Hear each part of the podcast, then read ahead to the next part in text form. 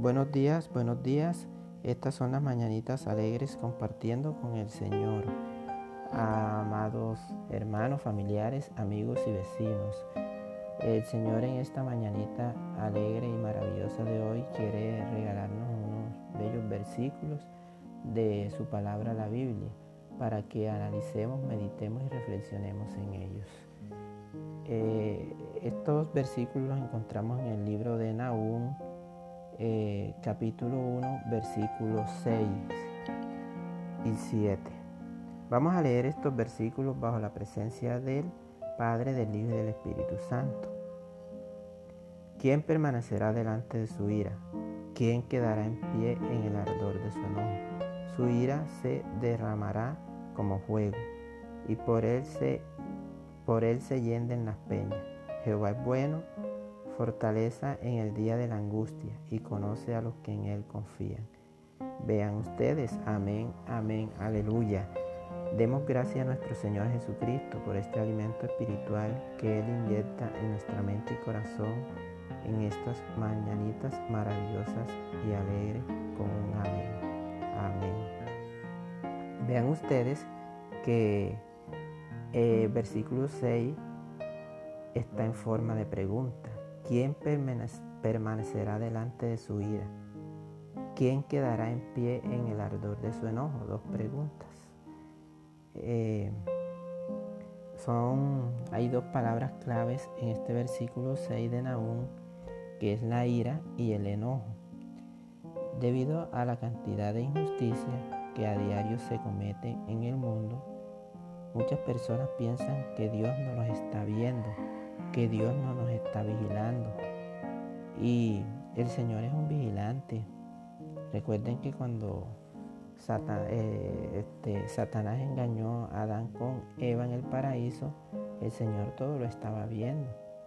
O sea, cuando Él los llamó, ellos quisieron como que eh, excusarse ante Él, pero ya ellos estaban advertidos por el Señor. O sea, entonces los ojos del Señor eh, andan en todo el mundo.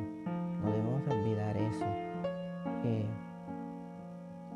eh, muchas personas piensan que Dios no los está viendo, que Él se ha olvidado de esta tierra y de la humanidad.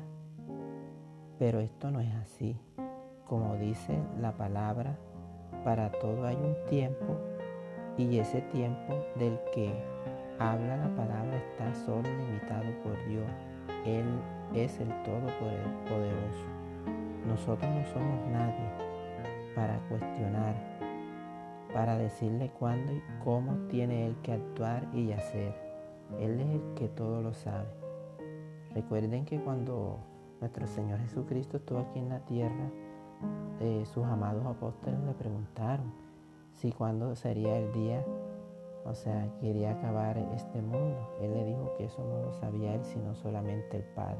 Entonces Él es el que decide. Bueno, eh, en medio de todas las abominaciones, injusticias que el hombre ha hecho, nuestro Señor Jesucristo ha sido paciente, ha sido piadoso con su pueblo, porque Él quiere que todos alcancemos la vida.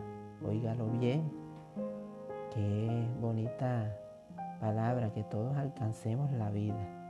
O sea, no todos la podemos alcanzar, pero preguntémonos para alcanzar esa vida, ¿qué tenemos que hacer? Primero que todo tenemos que buscar la presencia del Señor y despojarnos de todo lo malo, de todo pecado, de toda abominación que el mundo nos ofrece. ¿Qué hemos hecho? Que, la cual lo podemos lograr con el arrepentimiento, la humildad, leyendo su palabra constantemente y Él se acercará a nosotros. Véanlo bien. Si hacemos todo esto, Él se acercará a nosotros. Vean ustedes que en este pasaje se muestra la destrucción que Jehová de los ejércitos iba a llevar a cabo para aquella nación que era Nínive. ¿Por qué? Porque había mucha injusticia, mucha injusticia. A veces pensamos que Dios solo actuó en aquel tiempo, Pero eso no es así. ¿Por qué? Porque el mundo, eh, eh, porque Dios muda los tiempos. Dios muda los tiempos, óigalo bien.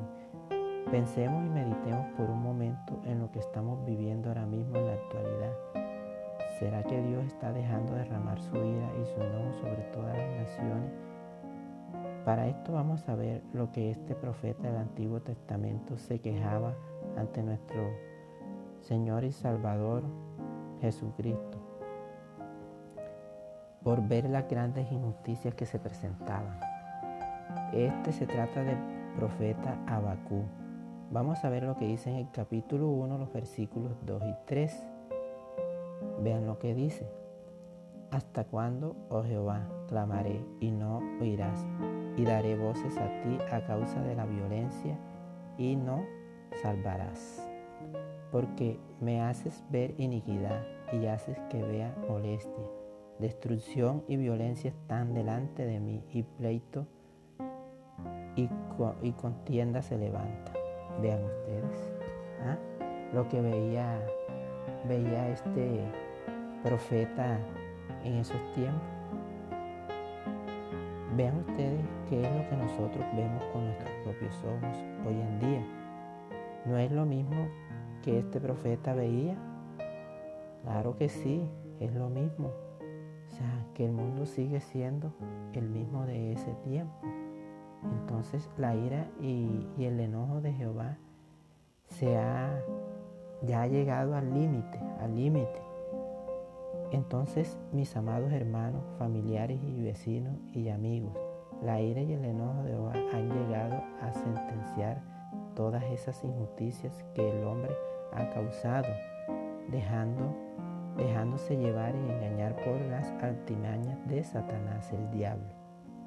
Este mundo va a acabar porque Dios no es amador de injusticia, Él es amador de justicia.